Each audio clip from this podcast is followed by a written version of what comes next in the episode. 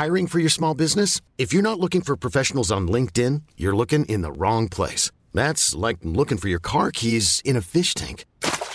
LinkedIn helps you hire professionals you can't find anywhere else, even those who aren't actively searching for a new job but might be open to the perfect role. In a given month, over 70% of LinkedIn users don't even visit other leading job sites. So start looking in the right place. With LinkedIn, you can hire professionals like a professional. Post your free job on linkedin.com slash achieve today.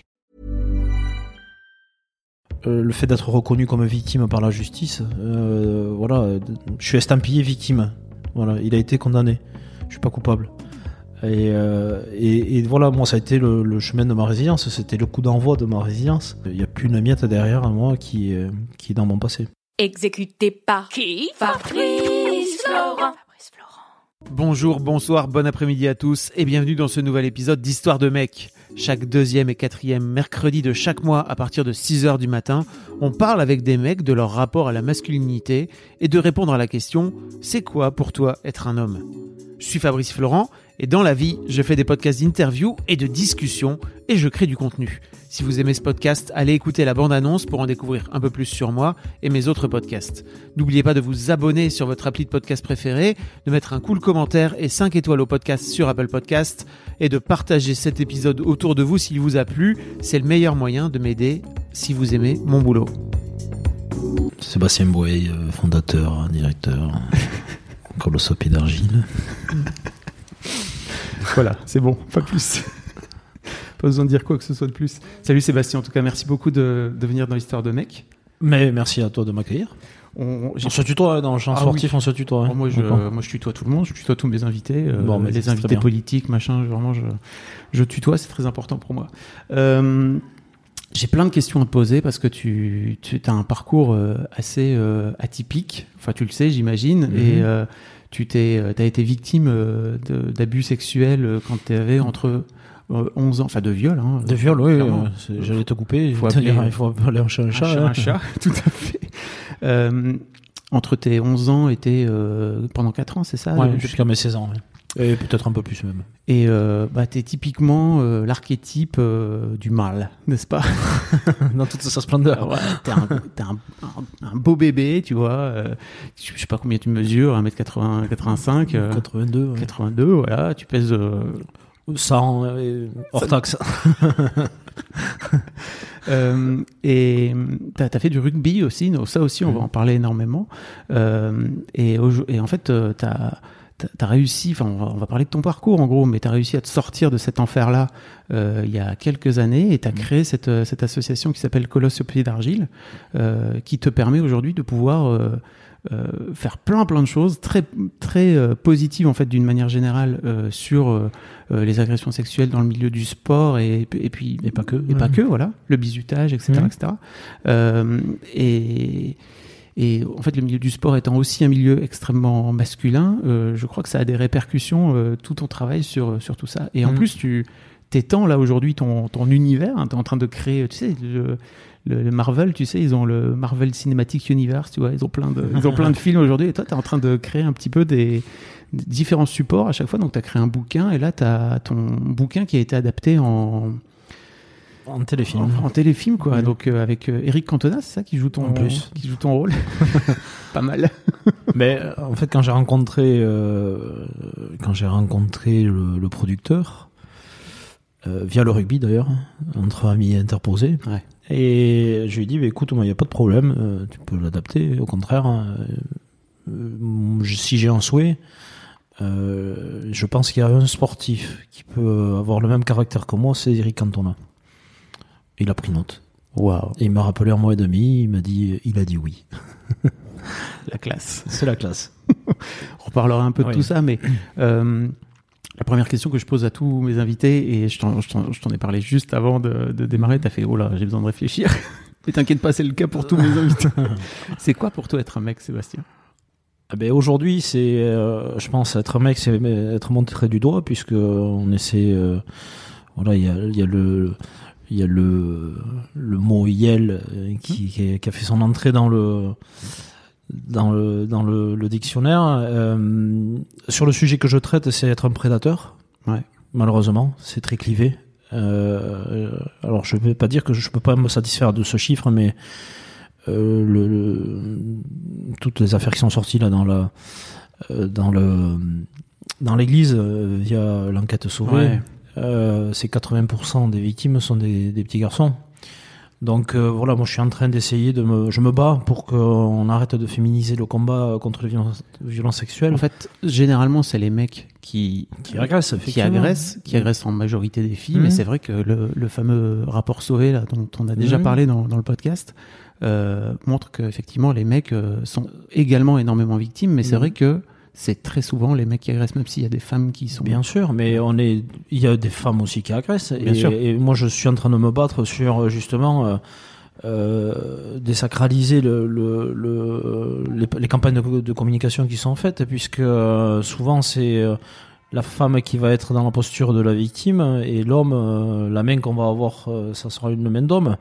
Et pareil sur les enfants. Donc, donc effectivement, j'ai sur le sujet que je traite, être un, homme- euh, être un homme, ben, c'est être un prédateur. Mhm. Euh, après, dans la société aujourd'hui, être un homme, ben, euh, je sais même pas comment l'expliquer, tellement que c'est complexe. Mais euh, on a une image de l'homme en ce moment, j'ai l'impression, qui est quand même assez dégradante et dégradée. Euh, donc, euh, bon, euh, heureusement qu'on est plusieurs à, à mener le combat que nous menons et montrer qu'on peut faire de belles choses aussi en étant un homme. Mais c'est vrai qu'il y, y a un petit conflit actuellement qui est un peu déplaisant, notamment euh, avec aussi les, les politiques et tout ce qu'on veut. T'as 40 ans, c'est ça? 40 euh, 43 euh, lundi, lundi prochain, d'ailleurs. Joyeux anniversaire en avance. Et euh, t'as la sensation que, en fait, euh, j'ai 44 balais, donc tu vois vraiment, on est, on n'est pas loin. Euh, t'as la sensation quand, euh, que quand on est, enfin, entre le moment où on est né et, et aujourd'hui, si tu veux, j'ai l'impression que la, l'image de l'homme a tellement changé en très peu de temps Mm. que c'est très compliqué. Enfin, moi, j'ai pas l'impression d'avoir grandi avec euh, des, beaucoup de modèles de masculinité très positifs, quoi, tu vois. Ouais, non, peut-être, effectivement, mais euh, euh, les médias se font l'écho aussi de, de, de tout ça. Euh, on parlait pas de masculinité, de, de féminisme comme on parlait euh, aussi. euh, euh, ça fait cinq ans ouais, qu'on entend Ouais. vraiment. euh, Depuis qu'il y a- MeToo, quoi, à peu a- près. Voilà, il y a, y beaucoup de bruit autour de du féminisme et, et donc les hommes, bien sûr, voilà, qui a une image aujourd'hui qui est assez négative quand même. Un exemple tout con. Euh, alors moi, je suis un peu grande gueule, j'essaie de de, de, de, de lancer aussi des alertes, mais euh, je me suis retrouvé dans une dans un aéroport où euh, des fois ça m'arrive aussi dans euh, dans des stations-service. Euh, J'ai un petit garçon de, de 1 an. Quand j'ai voulu aller lui changer la couche, ben, il fallait que j'aille dans dans les toilettes des femmes Ah oui, oui. puisque la partie périculture et périculture est dans le est dans les toilettes des femmes. Et donc je me suis retrouvé dans les toilettes des femmes avec mon enfant et j'ai dû m'excuser. Je dis écoutez, euh, désolé, chez les hommes apparemment on n'a pas le droit de changer les fesses. Mhm. Ça serait l'inverse. Euh, Je pense qu'il y aurait déjà des lois, et il y aurait déjà des choses parce que les femmes sont solidaires et euh, vont dans la rue, euh, le poing levé pour euh, pour gueuler. Les hommes, j'aimerais qu'on se révolte aussi euh, de temps en temps par rapport à tout ça. Ouais, je suis assez d'accord avec toi. Et il y a, d'ailleurs, il y a de plus en plus de, d'établissements où il y a une pièce à part, en fait. Et bah, c'est quand même la meilleure Ouais. chose à faire, quoi. Mhm. Mais c'est vrai que ça, ça, très intéressant ce point sur le côté puériculture. Mais c'est aussi un truc qui fait que, historiquement, c'est les mamans qui, qui y vont, tu vois. Donc, euh, et Mais non, moi je suis quelqu'un qui change les couches, qui Ouais. amène mon gamin à la crèche, qui va le chercher. euh, mais est-ce que, que, par- je peux, est-ce que ton papa a beaucoup changé tes couches, par exemple? Je me rappelle pas. Mais euh, dans l'histoire, tu vois, moi, je sais que mon père a pas beaucoup changé les couches. Ah, moi, moi je me rappelle pas. Après, j'imagine, enfin, je sais pas. Honnêtement, je peux pas te dire, mais effectivement, c'était assez clivé là aussi. Ça a beaucoup changé depuis quelques Oui, années. oui, quoi. oui. Euh, ok, euh, parlons, parlons de ton histoire hein, que tu as Mhm. déjà expliqué euh, des tas et des tas de fois. Mais en gros, tu te retrouves quand tu as 11 ans et demi avec euh, la première agression sexuelle. Elle date quand as 11 ans et demi, c'est ça, par un, un ami de la famille? Le mari de ma cousine, exactement. Donc il fait partie de ta famille, hein, vraiment, qui est Entièrement. voilà, Mm. Euh, et qui est euh, qui est un mec qui est hyper sympa avec tout le monde, etc. Serviable, disponible, arrangeant, que tu mets au bout de la table parce qu'il fait rire tout le monde. Euh, est-ce que tu peux expliquer un petit peu le contexte Et puis après, j'aimerais bien que. enfin, Oui, je- Le contexte, on a une grande famille, très unie. euh, ma cousine qui rencontre cette personne euh, du village et euh, donc va être intégrée euh, dans la famille. Et petit à petit, comme tout prédateur, il va essayer de gagner la confiance en premier des parents, de, de sa cible, de sa proie. Donc là, c'était moi la proie. Et euh, mes parents, ils gagnent la confiance, et mes parents avaient tellement confiance en lui qu'il fallait que je parte avec lui, que je rentre avec lui, soit des entraînements de rugby, soit des répétitions de musique, puisqu'on jouait dans le même, dans la même banda dans le sud-ouest, euh, dans le plus. village, il y avait que ça à faire. hein. Mm. ou aller chercher les champignons, ou être chasseur. Donc euh, il n'y avait pas, voilà, pas grande diversité, diversité, pardon. Et euh, et, et ben voilà, c'était un prédateur, et donc euh, sans le savoir, tous les vendredis, il me jetait dans la gueule du loup. Euh, D'où aujourd'hui encore euh, ce sentiment de culpabilité euh, qui les habite, hein, malheureusement. Encore aujourd'hui. ouais. Encore aujourd'hui, ouais. Et, et voilà, et donc ça a commencé par des attouchements et ça a fini par des viols très nombreux. J'aimerais bien que tu expliques aussi la, la gradation qui s'est passée parce que je crois qu'on a potentiellement, tu vois, des jeunes auditeurs qui sont peut-être eux aussi euh, euh, potentiellement euh, des, des victimes et des cibles. Tu, tu racontais dans un podcast que la première fois, en fait, il t'a attrapé le sexe, c'est ça de... Oui, la première fois je suis sorti de... On avait un rituel, c'est qu'il y a beaucoup de gibier dans les Landes et, voilà, on allait s'amuser avec la voiture, éclairer les, les animaux. voilà, c'était les lièvres, c'était les, les, les lapins, les chevreuils, les sangliers. Enfin, on avait euh, tout un panel de, de gibier à voir et euh, et sur, euh, une nuit, ben, euh, je suis je sorti de la voiture pour aller uriner et là, il est arrivé par derrière, il s'est saisi de mon sexe, il me dit voyons si c'est vrai ce que disait ce que m'a dit ton père. Donc moi j'étais dans un état de sidération et je comprenais pas ce qui m'arrivait. Et euh, oui, parce que ton père m'a dit que tu avais un gros sexe. Alors que euh, on parlait pas du tout de ça en famille, et donc je j'ai rien compris, j'ai pris un uppercut hein, en fait, émotionnel, et, euh, et voilà comment ça a commencé. Et après, ben, ça s'est enchaîné. euh. Et alors tu racontes que suite à ça, en fait, il est rentré chez, chez toi, enfin chez tes parents, et qu'il allait boire le café avec tes parents comme si de Ouais, rien systématiquement, quasiment. euh, si mes parents étaient encore réveillés, il, m'accompagnait et buvait le café avec mes parents euh, après m'avoir violé. C'était un petit rituel qu'il avait. Et comment tu vis Il y ça en a qui vont fumer une clope après avoir fait l'amour, mais lui, après les viols, il buvait le café avec mes parents. Comment tu vivais ça, toi? Ah bah, euh, j'étais dégoûté, moi. J'étais, euh, j'étais piégé, englué dans son, dans sa toile qu'il avait tissée autour de moi et je pouvais pas me débattre, je pouvais rien faire. hein. J'étais prisonnier, prisonnier. euh, alors comment tu vis euh, Non, tu vis pas avec, hein, tu survis. Euh, Aujourd'hui, je suis la preuve qu'on peut s'en sortir. Par contre, hein, euh, c'est pour ça qu'il faut parler et c'est ce que j'insiste à faire dès que j'interviens. Parler. Mais après, tu vis pas, non. euh, Tu mets en place des mécanismes d'autodestruction. Ça va commencer par le, euh, la violence, après euh, l'alcool. Dès que tu, tu peux boire de l'alcool, eh bien, tu vas te mettre minable. Après, ça a été le sexe, se prouver qu'on était hétéro et pas homo comme ils voulaient nous faire croire. Euh, qu'on était viril. euh, parce qu'un rugbyman, en plus, euh, voilà, l'image qu'on a Ouais. de virilité qui est exacerbée. Et, euh, et, pe- et petit à petit, voilà, tu as tous ces mécanismes qui se mettent en place parce que tu es dans le silence hein, et, euh, et ils sont bien ancrés en toi et pour t'en sortir, ben, c'est compliqué. Et donc, euh, tu vas les enchaîner, tu vas les coupler des fois euh, et euh, jusqu'à ce que ben, tu pètes des plombs à chaque fois. Et moi, c'est à chaque fois la justice qui m'a qui a mis un frein et un stop à, à tout ce que j'ai fait, je faisais en fait. On va en reparler un petit peu après de, de tes dérives et comme tu dis tes comportements autodestructeurs, mais t'avais pas de potes à l'époque à qui parler? Parce que tu sais, je crois aussi que c'est un truc qui est qui est compliqué entre mecs, c'est de parler des entre trucs. mecs, on parlait pas de ça. Et surtout pas. euh, si ça avait été une femme, euh, la première femme avec qui j'ai couché, elle avait 18 ans, j'avais 13 ans et demi. Euh, j'étais fier. Aujourd'hui, ça serait considéré comme viol d'ailleurs. Mm. Sauf que j'étais consentant. Et, et dans ce sens-là, on était fiers. Quand t'es violé par un homme, non. Ouais. Tu vas pas le dire. Et, et puis, il faisait en sorte qu'on n'en parle pas, surtout, hein, puisque euh, ils nous menaçaient. Si tu dis. euh, il faisait. si tu dis ce que je te fais, ben, je dis à tout le monde que t'es un PD. On disait PD à l'époque. Bah oui. Et, et l'homosexualité, le rugby et le sport en général n'est quand même pas assez compatible. c'était c'était une honte de Oui, la honte, le- enfin, il y a, il y a tous les sentiments euh, que tu peux retrouver chez toutes les victimes. hein. Le sentiment de honte, de culpabilité aussi. hein. Pourquoi j'y vais? Pourquoi je, je dis pas non? Euh, Mais non, tu peux pas dire non en fait. Euh, sinon, t'es dévoilé, t'es démasqué. Donc euh, voilà.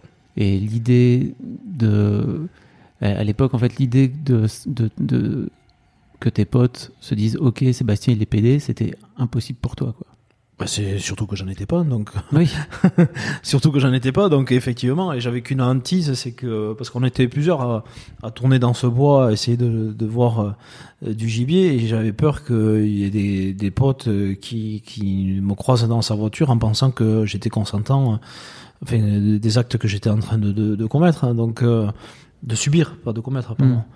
Mais euh, et oui, effectivement, je, non, je suis pas du tout homosexuel. non mais oui je me doute bien mais c'est fou quand même qu'il ait utilisé ce ce truc comme une honte quoi mais, tu vois. ouais, ouais, mais parce que tout simplement euh, le rugby aussi derrière. hein. Et, euh, et voilà. Qu'est-ce qui se passe dans le rugby? Raconte-moi la masculinité dans le rugby, ça m'intéresse. Bon, la masculinité, ben, c'est des, des bourrins, hein. faut pas croire. hein. C'est toujours faire plus. hein.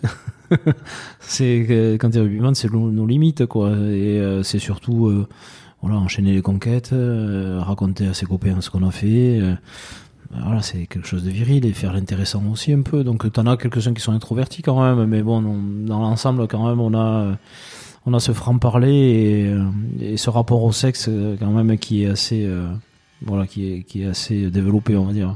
Mais en plus, c'est que on- c'est c'est que de la performance. Je veux dire, euh, c'est pas vraiment ce qui se passe en plus en, en vrai. Dans... C'est surtout voilà la quantité. Mm. Ouais, on, on cochait, euh, on, on cochait le nombre de, de, de conquêtes que l'on avait. Euh, après, t'en as qui, qui avaient plus de succès que d'autres. Mais euh, il faut dire que voilà, déjà l'image du rugbyman euh, attire beaucoup. Ah ok. Les, les femmes, tu veux dire? Ah oui, oui, oui, c'était. Bah, surtout si tu commences à être un peu connu. Enfin voilà, Euh, c'était rigolo. Hey, it's Danny Pellegrino from Everything Iconic. Ready to upgrade your style game without blowing your budget? Check out Quince. They've got all the good stuff shirts and polos, activewear, and fine leather goods, all at 50 to 80% less than other high end brands. And the best part? They're all about safe, ethical, and responsible manufacturing. Get that luxury vibe without the luxury price tag. Hit up quince.com slash upgrade for free shipping and 365 day returns on your next order. That's quince.com slash upgrade. Et toi, tu racontes que tu racontes que le que, que as mis en place plein de comportements euh, autodestructeurs. euh, euh, c'est en fait comment, avec le recul, comment tu vis ce truc euh, de te dire, ok, en fait, euh, je, je m'aime tellement peu qu'il faut que j'aille là-dedans, quoi, tu vois. Oui, mais euh, en fait, tu te sens sali hein, de toute façon, donc euh, ben, tu vas entretenir ça. ouais. Et euh, ben, quand je me battais, ben, voilà, j'avais une colère en moi qu'il fallait qu'elle qu'elle sorte. hein. Donc c'était au début sur le terrain, après c'était en dehors. L'alcool, quand tu sors, tu te mets minable. Du coup, tu bois de l'alcool, tu te bats. Donc c'est le prétexte, hein, en fait. Euh, ouais, j'étais sourd, là, je me suis battu. Non, non, c'est pas ça. C'est que le mec, il t'a regardé un peu trop de travers et que tu supportais pas. Euh, moi, je, je suis pas homophobe, hein, mais euh, il y a trois, trois homosexuels à l'époque qui me cherchaient, qui me draguaient. Je suis allé les voir une fois pour leur dire qu'est-ce qui se passe. Euh, non, mais rien, tu nous plais. Je dis non, je suis pas intéressé. Euh, deuxième fois, pareil. Euh, j'ai dit bon, c'est la dernière fois que je me déplace à vide, par contre. Et la troisième fois, ben Ah, voilà. Ils ont, voilà, mais euh, c'était à l'époque, j'avais 18 ans et euh, j'avais surtout pas envie qu'on pense que que j'en étais. Puisque c'est lui qui nous faisait, euh, il nous mettait ça dans la, il Mm. nous manipulait par rapport à ça. Et, et en plus, je, je les attirais, je plaisais aux homosexuels. Donc ça a été compliqué cette période. Co- Comment tu com- comment tu regardes ton comportement aujourd'hui avec le recul, quoi? Ben en fait, j'ai aucune honte et j'assume vraiment tout, tout ce que j'ai fait. Euh, et c'est ce qui a fait que je, je suis Sébastien d'aujourd'hui aussi. Euh, après, c'était, euh, ce n'était plus vivable.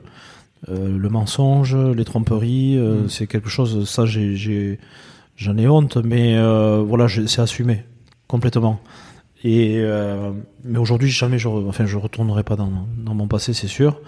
Mais euh, aujourd'hui, je peux dire merci et je l'ai tatoué euh, sur mon avant-bras. On ne sait jamais ce que le passé nous réserve.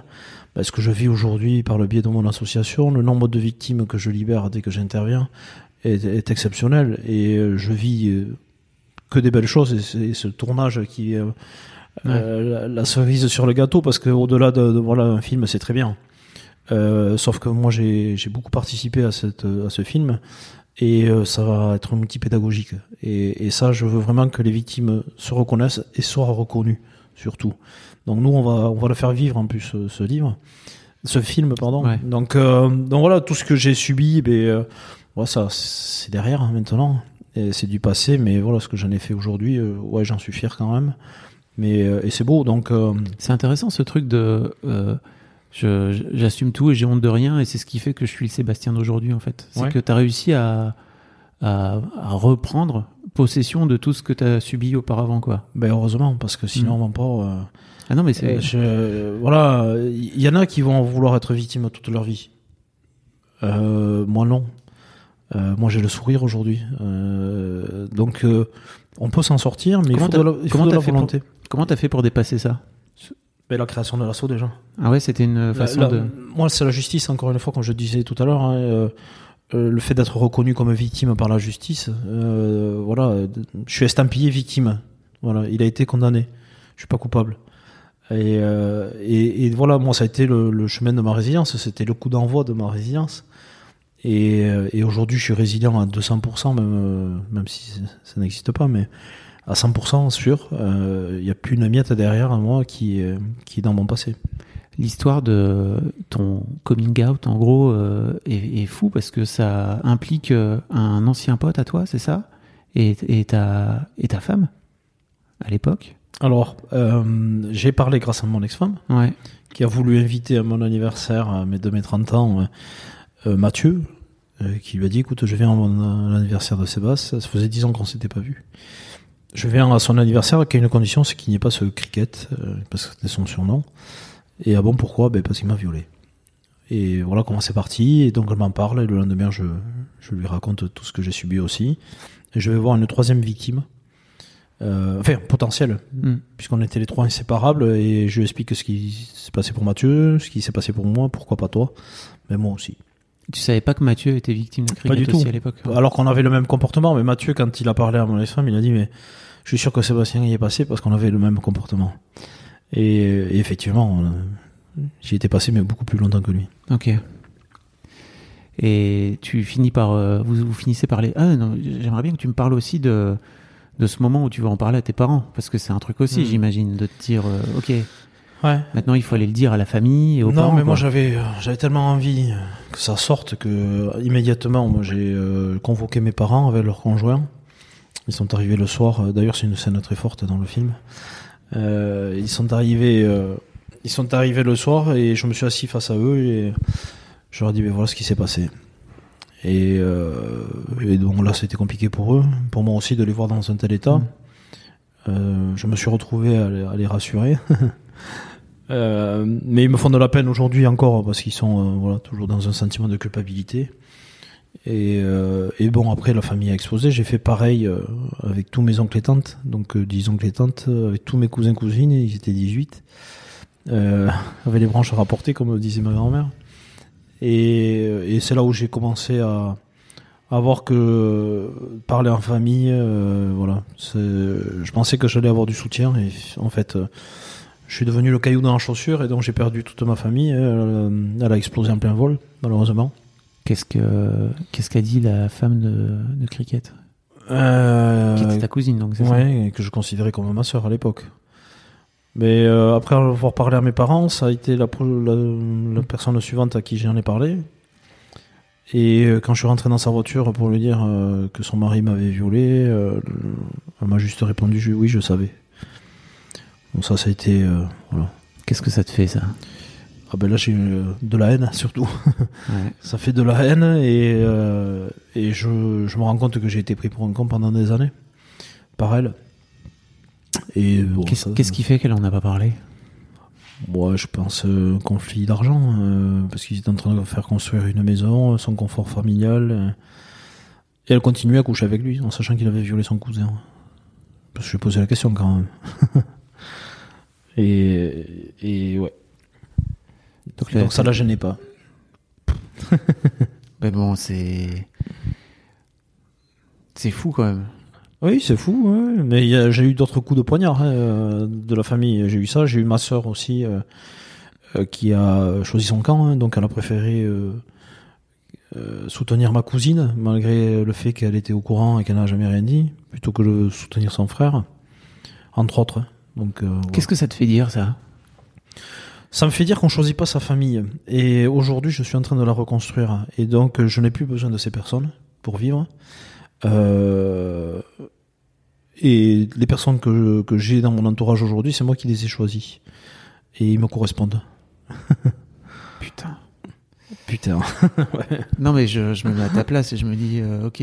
Parce qu'en plus, j'y me- enfin, je- j'ai l'idée, hein, tu vois, d'une grande famille euh, très, très soudée. euh, la, fa- la famille du Sud, quoi, tu vois. Comme Ah on ben a, oui, comme on a le les grandes euh, tablées avec le barbecue à côté et on envoie euh, des merguez et, et des côtes à l'os euh, sur la table avec des grands verres de rouge et, euh, et on chante et on danse et on se prend par les épaules. Enfin voilà.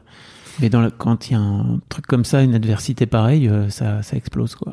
Et ça a explosé.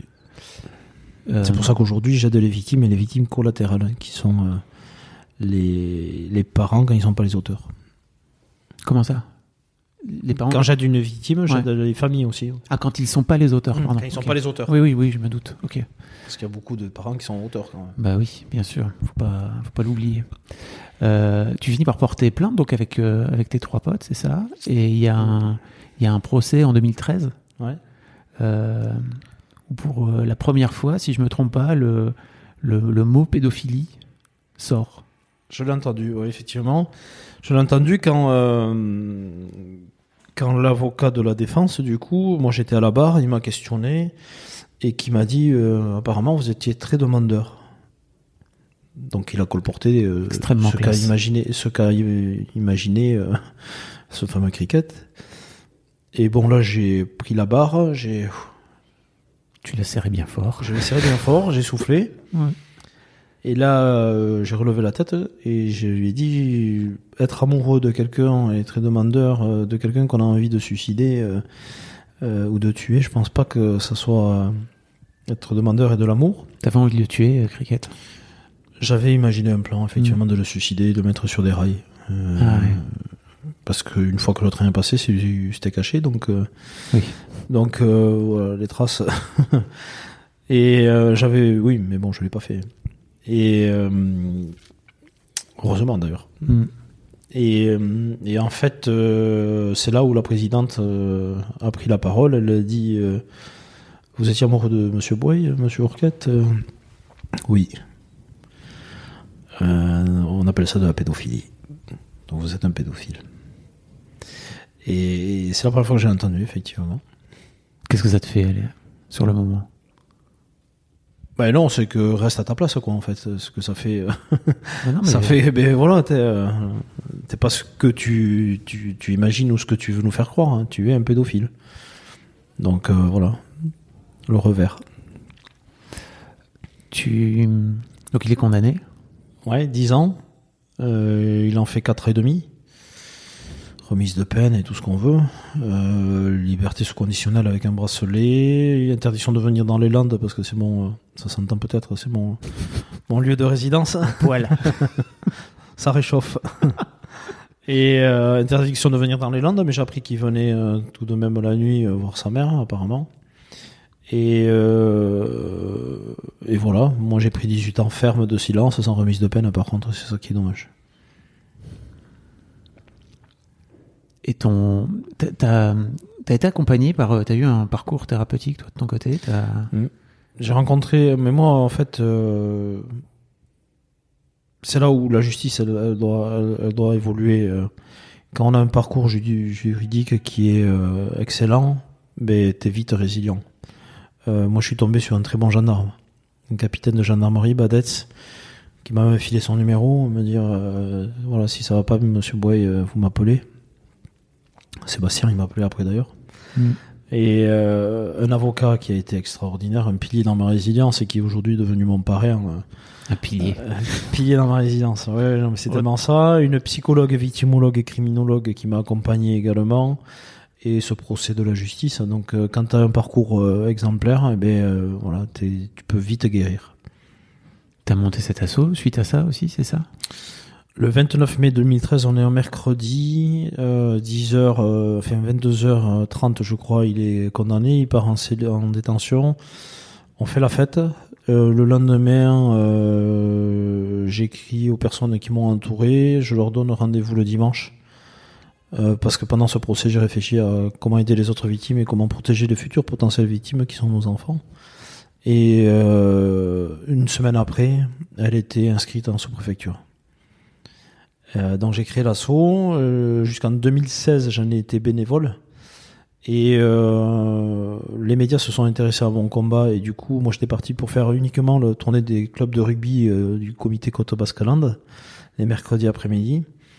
Et euh, ben, vite, TF1 notamment est venu. Le, reportage est diffusé un dimanche soir dans le journal de Claire Chazal. En plein hiver. Ça fait connaître. Donc il y avait, euh, je crois, 8 millions euh, de, de téléspectateurs. Donc mon combat a dépassé les, les frontières des Landes et euh, là ça commençait à être dangereux parce que je finissais à Toulouse par exemple à minuit, je rentrais à Dax, le lendemain au matin à 8h j'étais euh, Ah sur oui. la route parce que j'étais commercial et puis là voilà le- j'ai compris que le bénévolat avait ses limites sur un sujet que je, tel que, que, que porte l'assaut. Et donc j'ai souhaité professionnaliser mon combat. Donc j'en suis devenu le premier salarié et aujourd'hui on est 22 bientôt salariés. Énorme. Donc ça, donc que fait ton assaut? Elle va dans tous les. dans- Alors on intervient euh, en prévention et sensibilisation au risque de violences sexuelles, bizutage et harcèlement en milieu sportif, en milieu éducatif. Euh, on accompagne et on aide les victimes d'agressions sexuelles, donc un pôle, euh, un pôle juridique et un pôle psychologique. Et on euh, forme aussi les professionnels encadrant les enfants. Donc euh, à la détection, à- au signalement, à ne pas se mettre en danger aussi. Et, euh, et voilà. Quand tu dis pas, mettre en, dan- pas se mettre en danger, ça veut dire. euh, Mais on fait pas la chasse aux sorcières hein, dans le combat que nous menons et on fait on fait la protection de l'enfant mais aussi celle de l'éducateur pour éviter qu'il se retrouve dans des situations qui pourraient être mal interprétées et être sujet à de fausses allégations parce que ça arrive. Euh, J'interviens aussi aujourd'hui mm, face aux auteurs euh, pour éviter la récidive euh, qui 30% d'entre eux ont été victimes quand Mhm. même. Et on fait de la prévention, mais dès le plus jeune âge. Euh, bon, pour l'instant, on est en CM1, en CM2. On va essayer d'aller un peu plus bas maintenant. Parce que plus vite une parole est libérée, ben, moins le, le traumatisme peut, peut s'installer, les mécanismes d'autodestruction également.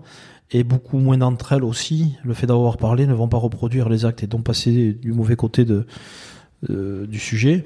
Et, euh, et voilà, donc, euh, Parce un que gros tu- quand t'es un quand t'es un enfant comme ça victime d'agression sexuelle, tu finis par croire que c'est ça, c'est comme ça que La ça se passe. Quoi. normalité, Ouais. ouais, bien sûr, et, et tu peux reproduire hein, surtout. Euh, et dans le champ sportif, on a beaucoup de violences sexuelles euh, commises de mineurs sur mineurs. Alors, on n'a pas de chiffres parce qu'il n'y a pas d'études, mais on va en lancer une. Et euh, notamment dans le cadre de bizutage, qui sont euh, souvent axés sur du, des agressions sexuelles. C'est le grand tabou. Je crois que c'est. en- Enfin, tu vois, t'as la parole qui est en train de sortir autour de la pédophilie, etc. Je crois que le grand tabou d'après, c'est les mineurs qui agressent les mineurs, parce que euh, là, pour le coup, c'est vraiment nous en tant qu'adultes à quel point on est incapable de de de, de de se comporter tellement bien Mais- que nos enfants finissent par reproduire les, les conneries qu'on fait. Non, mais il y a plein de choses. Tu peux pas imaginer qu'une femme puisse faire ça à ses enfants déjà. Et imaginer encore moins ce qu'une euh, qu'un enfant va faire sur un autre enfant. Donc il y a voilà, il faut euh, il faut montrer que ça arrive euh, pour que les gens prennent conscience et soient méfiants du coup. Euh, Qu'est-ce que, en fait, avec le recul, comment tu comment tu regardes la création de de cette agence, tu vois, et de te dire euh, de cette agence, de cette association, pardon, euh, c'est une, une boîte hein, maintenant, 22 salariés, c'est pas mal. Euh,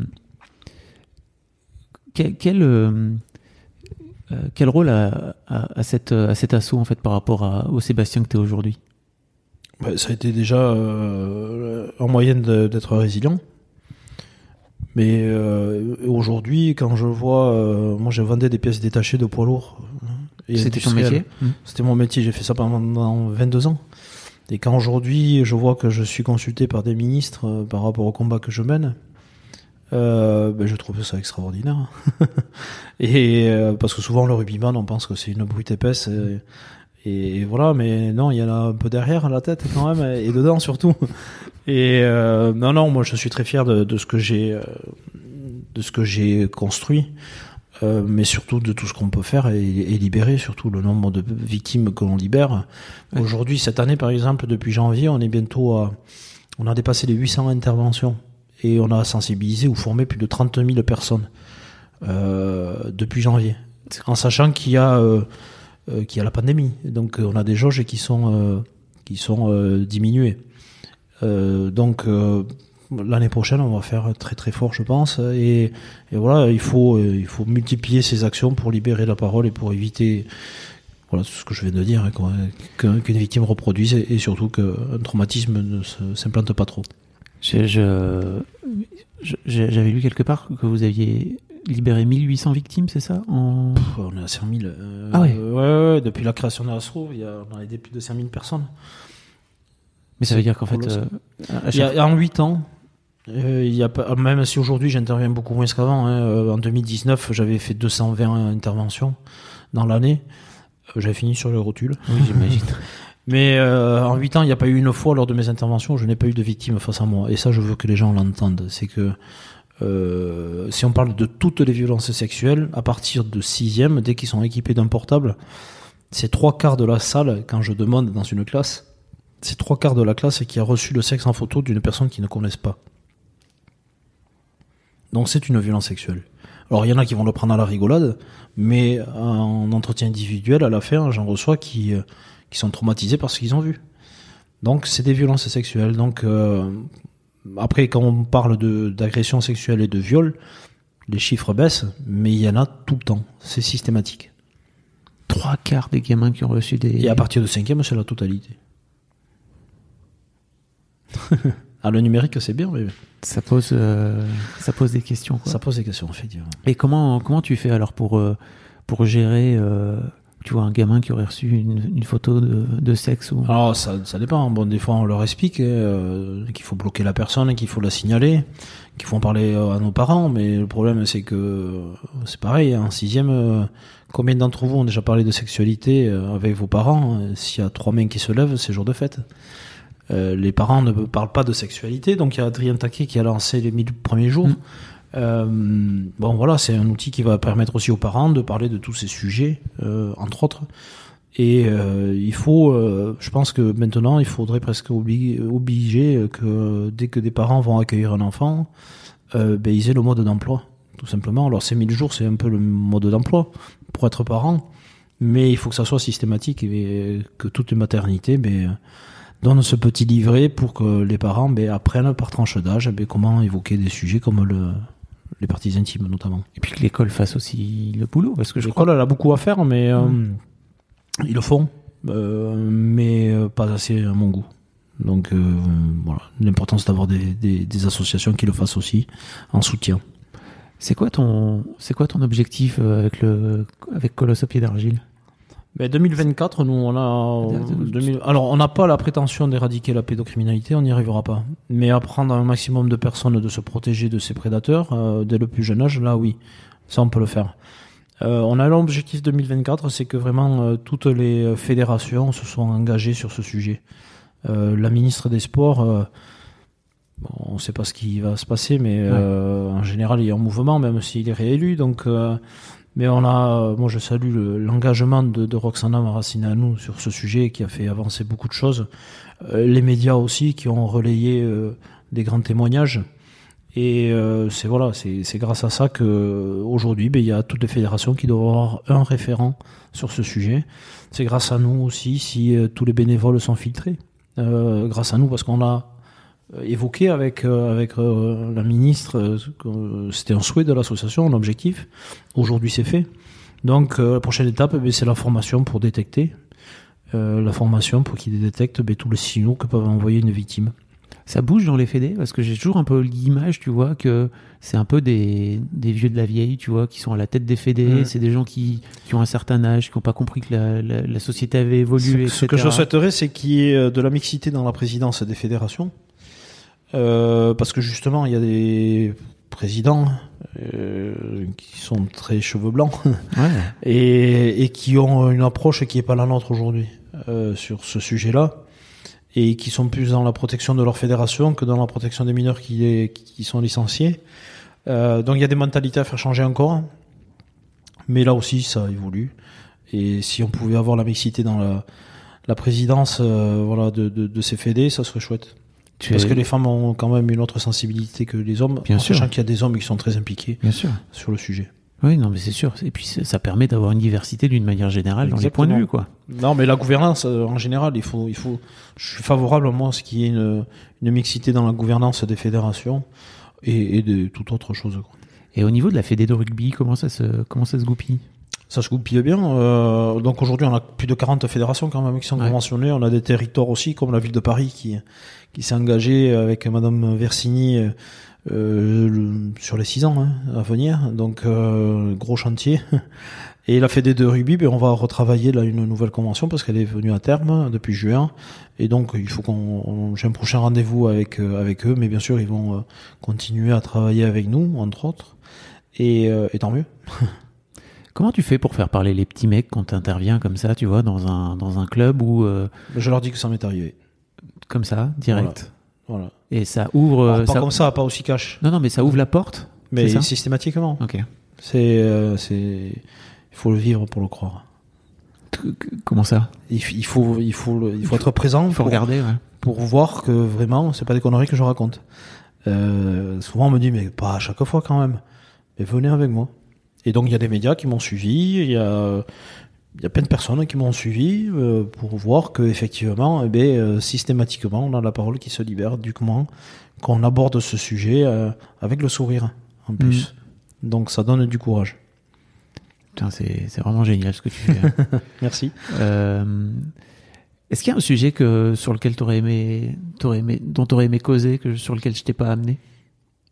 Non, t'as été complet, je pense. Ok. Euh, non, ju- juste moi, je, je, je, enfin, je sais pas si c'est, tu veux conclure, mais euh, malgré quatre années de viol subi, euh, 18 années de silence et d'autodestruction, euh, je suis la preuve aujourd'hui qu'on peut s'en sortir. Mais pour ça, il faut parler.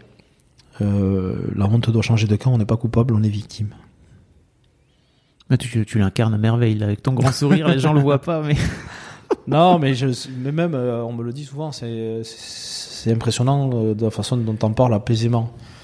Euh, ben oui, hier j'ai, j'ai participé, je suis membre de la Civise, La, euh, la commission indépendante sur les, l'inceste et les violences sexuelles, qui a été mise en place par Adrien Taquet et présidée par Monsieur Durand et Nathalie Mathieu. Et euh, dans le public, il y avait beaucoup de personnes, effectivement, qui étaient en colère. Mais la colère, ça s'entend pas, en fait, euh, parce que ça crie et, on est souvent hors sujet. Euh, moi, je suis apaisé aujourd'hui. Euh, je me suis accroché il y a pas longtemps avec une association féministe qui était dans la colère. Et comme je lui ai dit, moi, j'ai pas eu besoin de montrer mes couilles pour faire avancer les lois. Les ministres, j'y vais, je suis sur le terrain tous les jours. Aujourd'hui, depuis janvier, on est plus de 800 interventions et donc 30 000 personnes sensibilisées. Donc on, on sait de quoi on parle. Et mm, voilà, une fois, euh, je fais euh, un topo de tout, de tout ce qu'on voit sur le terrain. Je prends rendez-vous avec le ministre et je lui dis, ben voilà, ce qu'on a vu. Je l'ai fait dernièrement avec le ministère de l'Agriculture parce que j'interviens sur des maisons familiales et rurales, Ok. euh, sur des apprentis du coup, euh, qui ont fait un décrochage scolaire et qui se retrouvent euh, dans ces structures. Il y a pareil, c'est des quantités de victimes énormes à chaque fois qu'on y intervient. Et je leur ai dit, ben voilà, j'ai fait tant d'interventions dans vos MFR, voilà ce qui se passe. À chaque fois, c'est que ça libère. Donc grâce à la MFR et nos actions, on va libérer. Eh bien, on a un plan d'action voilà, qui a été mis en place parce qu'ils veulent contribuer à cette libération de parole. Donc voilà, j'ai jamais eu euh, le contrôle des bénévoles, j'ai jamais eu besoin de montrer ma poitrine pour, pour faire avancer la... Je m'éblie, comme disait l'autre. Donc euh, voilà, il faut, il faut savoir... euh, pour être dans ce combat, il faut être en paix avec soi-même. Mais Et- tu, ouais, c'est ça, j'allais dire, t'as, as quand même, enfin, tu, tu les comprends, euh, ces gens qui sont en colère, parce que Je les comprends, j'en ai été moi aussi. Voilà, c'est ça, j'allais dire, comment Mais- elle se manifestait ta colère à l'époque? Et comment ben- t'as fait pour la Non, transformer mais moi c'était moi c'était de la haine envers tout le monde. Ouais. Euh, ça se transformait par la violence. Euh, j'ai jamais tapé de femme, attention. Mais euh, euh, c'était les hommes que je tapais. moi. Mm. Je me bagarrais beaucoup. Donc c'était voilà comment euh, comment je. Mais alors, cette colère-là, comment t'as fait pour la transformer en un truc positif Mais moi j'ai été reconnu par la justice et c'est ça Mm. qui est différent de beaucoup d'autres victimes. Et euh, Ça t'a apaisé, ça, vraiment, pour un ben, Voilà, tu passes, voilà, t'es pas coupable, t'es victime. Et cette reconnaissance m'a permis de, de, de venir sur le, sur le chemin de la résilience et d'en être complètement. Puisqu'aujourd'hui, j'interviens face aux auteurs. Donc, euh, si j'étais pas en paix avec moi-même, je pourrais pas intervenir face à eux. Euh, pas face aux miens, parce que ça, je le supporterais pas. Oui. Mais, euh, mais voilà, la, la colère ne, ne fait pas avancer. Donc euh, j'ai plein de victimes hein, qui souhaitent encore hier, j'en ai euh, deux trois qui sont venus me voir. euh, on veut intégrer ton association pour intervenir avec toi. Il n'y a pas de souci, au contraire, on a besoin. Mais tu vas intervenir, tu vas recevoir. Et elle m'a dit ouais, c'est vrai que quand je reçois des messages sur Facebook, euh, ouais, mais ça me fait trop de mal, ça me rappelle. Ben, voilà, tu peux pas intervenir parce qu'en fait, euh, si t'as pas la bonne posture face à l'enfant qui va venir te parler, ou si tu vas te mettre à pleurer parce que ça t'a fait revivre ce que t'as subi, si t'es pas prête à ça, ben, ça- va être une charge traumatique trop importante pour toi aussi. Donc voilà, il faut être en paix avec soi-même pour être en paix avec les autres et pour pouvoir faire ce métier tous les jours. C'est fou, je suis très admiratif de ton, de, tu vois, de, de ta vision que t'as pour ton assaut, quoi. C'est vraiment. euh, non, non, mais c'est vrai Ah, que tu, tu, C'est ma seconde femme. hein. tu, tu changes... tu changes la vie, vraiment. Tu changes la vie de plein de, j'imagine, de plein de gamins, quoi. Tu vois, c'est, c'est fabuleux ce que tu fais. J'ai- Thierry Ardisson m'a. hum, J'étais sur son plateau suis- il y a un petit moment. Il a eu cette phrase Vous êtes utile. C'est important pour toi aujourd'hui? D'être utile Ouais. pour les autres, ben oui. Ma démarche est al- altruiste. Et, euh, et c'est ça qui est formidable c'est que euh, quand je vois une personne qui arrive à crisper face à moi et qui repart avec le sourire, ben voilà, j'ai gagné mon combat. Euh, c'est ça qui est beau aujourd'hui. Ouais, Encore ce matin, tu vois, j'étais au téléphone avec une gamine de 13 ans que j'ai sensibilisée en, en Corse il y a pas longtemps et qui m'a écrit sur Instagram. Parce Bon. qu'elle a été victime à 5 ans d'un membre de sa famille, elle n'en a jamais parlé. Et là, je lui ai proposé de faire plein de choses pour en parler à sa mère. Et là, pendant l'interview, j'ai vu qu'elle m'a écrit. Et euh, elle a rédigé la lettre pour annoncer à sa mère parce qu'elle n'arrive pas à lui dire. Sans mes conseils, elle serait restée euh, Ah, dans le silence. Bravo Sébastien. bravo. Mais c'est gentil, merci. Merci pour ton temps. Oui, vraiment- non, merci à toi, c'était fort agréable. Je mettrai plein de liens vers, euh, vers, ton, vers ton assaut. On partagera aussi. Et le fameux téléfilm, il sort quand alors? Tu as déjà une Il est livré euh, fin février à, à TF1 et après euh, c'est- c'est eux qui décident. Ok. bah, on- Mais ce téléfilm, moi j'ai beaucoup participé à côté de- d'Eric Cantona qui s'appuyait sur moi beaucoup sur le tournage et T'étais sur, le tournage. Hein, Ouais, j'étais consultant. Ouais. C'est assez, rare pour le préciser. Quoi, tu Ouais, vois. ouais, mais euh, ils avaient jamais vu ça. Euh, Françoise Fabien, pareil, elle dit mais c'est extraordinaire que tu sois à nos côtés comme ça.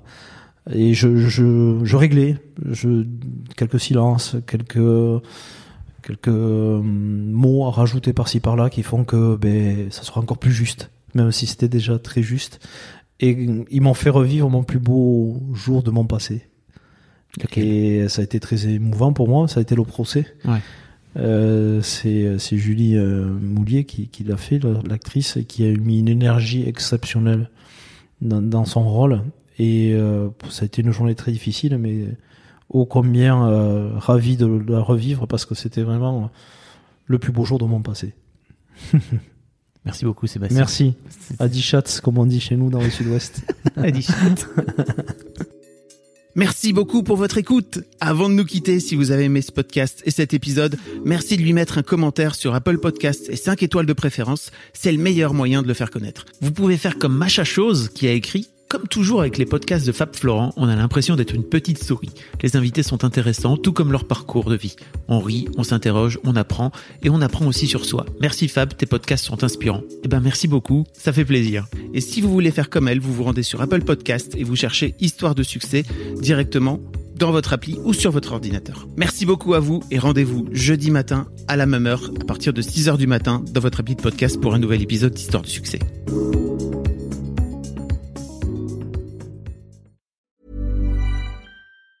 Even on a budget, quality is non-negotiable. That's why Quince is the place to score high-end essentials at 50 to 80% less than similar brands. Get your hands on buttery soft cashmere sweaters from just 60 bucks, Italian leather jackets, and so much more. And the best part about Quince, they exclusively partner with factories committed to safe, ethical, and responsible manufacturing. Elevate your style without the elevated price tag with Quince. Go to quince.com slash upgrade for free shipping and 365-day returns.